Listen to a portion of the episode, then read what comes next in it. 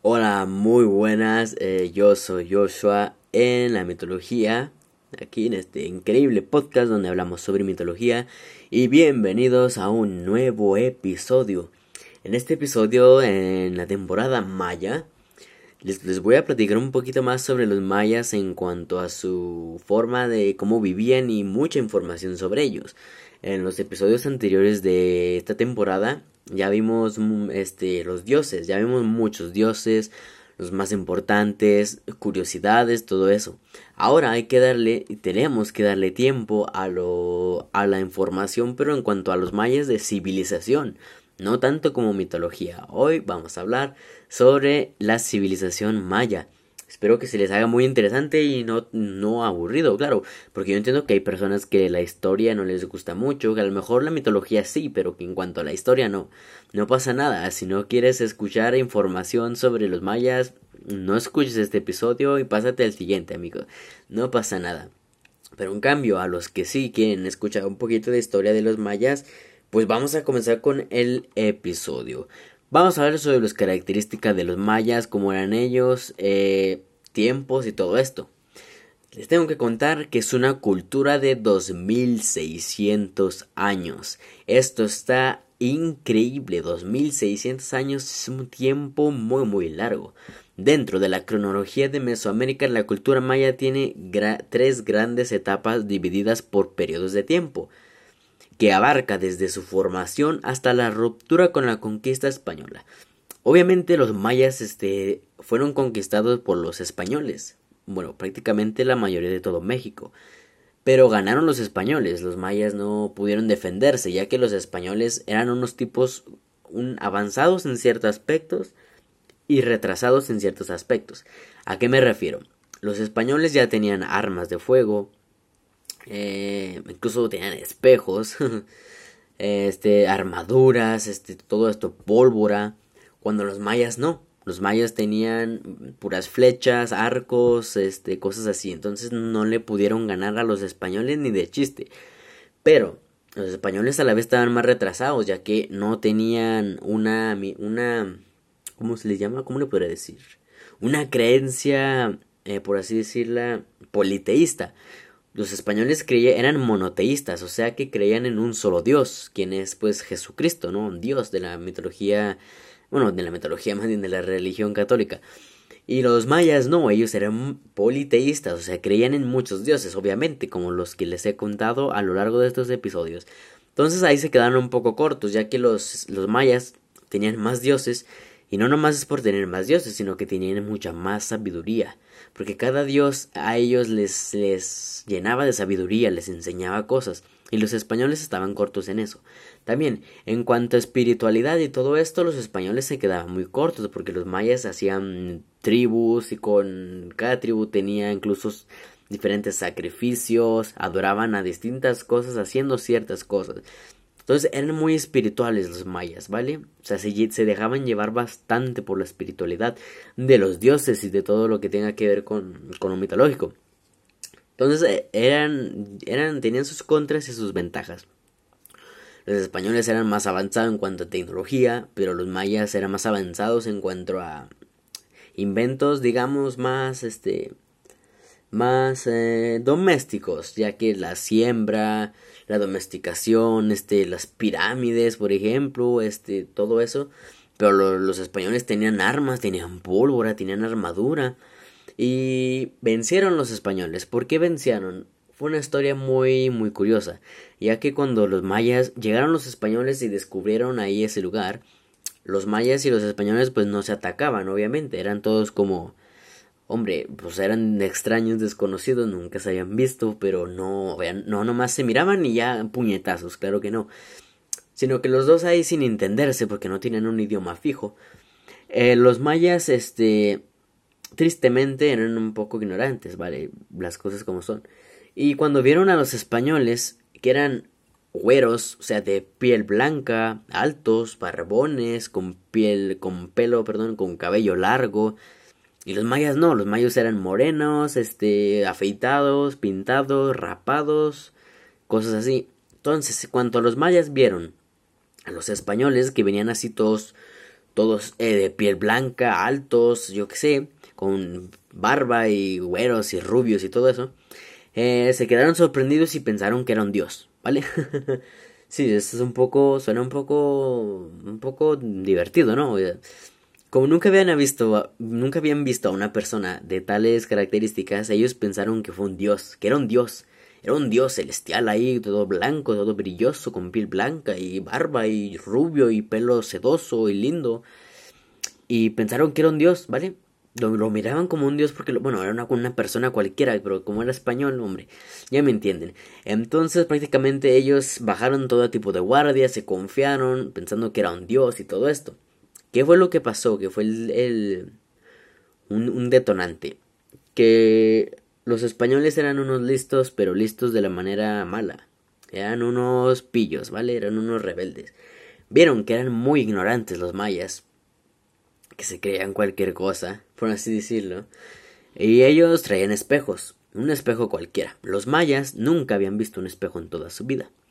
¿Qué fue lo que, cómo reaccionaron al, cuando los españoles le mostraron un espejo a los mayas? Pues se quedaron filipando, como dicen los españoles, se quedaron muy, muy, muy sorprendidos de, pues del espejo. Imagínate tú la primera vez que viste un espejo, pues te quedaste un poco loco, ¿no? Hasta que ya te explicaron que era un espejo. Pero bueno, se quedaron locos y dijeron, pensaron más bien dicho los mayas que los, esos espejos iban a ser súper valiosos, eran súper importantes, porque mírenme, no manches, un espejo tiene poderes esta cosa. Y tristemente los mayas cambiaron mil de oro, miles de oro y de monedas y de dinero, en, bueno, en este tiempo, ¿verdad? A los mayas por cambiar o hacer trueque por espejos. O sea que fue una, una mala jugada, por así decirlo. O sea, los españoles sabían que se estaban aprovechando de la ignorancia de los mayas y aceptaron, claro que sí. Les dieron unos espejos que, hombre, ¿Quién no puede hacer un espejo hoy en día, verdad? O sea, no es nada, o sea, me refiero que no es nada fantástico, no es nada, nada, ni caro ni nada. Y le dieron estos espejos y los mayas en cambio sí le dieron mucho dinero, mucho oro. Entonces así fue como los engañaron. Ya después pues ellos decidieron colonizar y conquistar eh, pues todo México, por así decirlo y les ganaron. Tristemente ellos eran más avanzados, mataron a todos los mayas, a los jefes, todo eso. Y por eso, por eso ahorita aquí en México, por lo menos este, es que todos somos católicos, porque la religión católica es de los españoles, no de los mexicanos. La religión de los mexicanos en sí es todo lo que le hemos visto ahorita, que Quetzalcoatl, Tlaloc. Claro que aquí no creemos en eso, ahorita somos católicos. O sea que, que si no nos hubieran invadido o conquistado los españoles ahorita todavía creeríamos en aquellos dioses, lo cual estaría muy loco, ¿no? Si lo ponen a pensar. Bueno, ya me enrollé bastante, ya eh, les conté más o menos todo lo que pasó entre españoles y mayas. Pero bueno, les voy a platicar sobre el periodo preclásico que va del 2000 eh, antes de Cristo al menos 250 250 después de Cristo. Este periodo también llamado formativo aparecieron sus primeras formas de escritura jeroglífica y construcciones de edificios clásicos que más tarde en el preclásico medio se convirtieron en grandes ciudades, Guatemala, Belice y Lotún, Loltún en Yucatán. Muestran las evidencias más antiguas de la cultura. Ok, en estos estados de México, Guatemala, Belice, Yucatán es donde se ven, donde se descubrieron las escrituras jeroglíficas e incluso algunas construcciones de edificios muy importantes. Ahora, la agricultura de los mayas durante este periodo se limitaba a alimentos básicos como el frijol, chile y maíz, o sea, todo cultivando, ¿vale? Sembrando. En el siglo I a.C., la evolución de su cultura tuvo un colapso importante y muchas de las ciudades construidas fueron abandonadas. Las razones no han sido claras hasta el momento, o sea, realmente por qué, porque fue abandonada, ¿verdad? Ahora, esto fue el periodo. Más o menos todo lo que le conté fue donde se fue evolucionando este periodo. Ahora vamos al periodo clásico, que es del 250 eh, después de Cristo al 900, ¿vale? Tikal, Palenque, Copán, Bonampak eran importantes ciudades donde se llevaban a cabo eventos cívicos ceremoniales. Los mayas estaban en su época de máximo esplendor y su influencia por Teotihuacán era evidente. Las inscripciones jeroglíficas tuvieron su auge y mostraron el registro de sus actividades en diferentes áreas. Incluso mostraron las relaciones entre miembros de la realeza en distintas ciudades, la unión de alianzas políticas y el desarrollo de numerosas guerras. Se dice que estas guerras fueron las que ocasionaron otro colapso en la cultura entre el 9 y 10 siglo después de Cristo. Nuevamente, muchas ciudades fueron abandonadas y el sistema político cambió a como era de inicios del periodo preclásico o formativo. Vale, y ahora nos vamos en el último periodo, que es el posclásico, que es de 950 después de Cristo al 1531. La crisis del periodo clásico afectó a varias ciudades mayas, pero no a las menores ni a las que dominaban la península de Yucatán.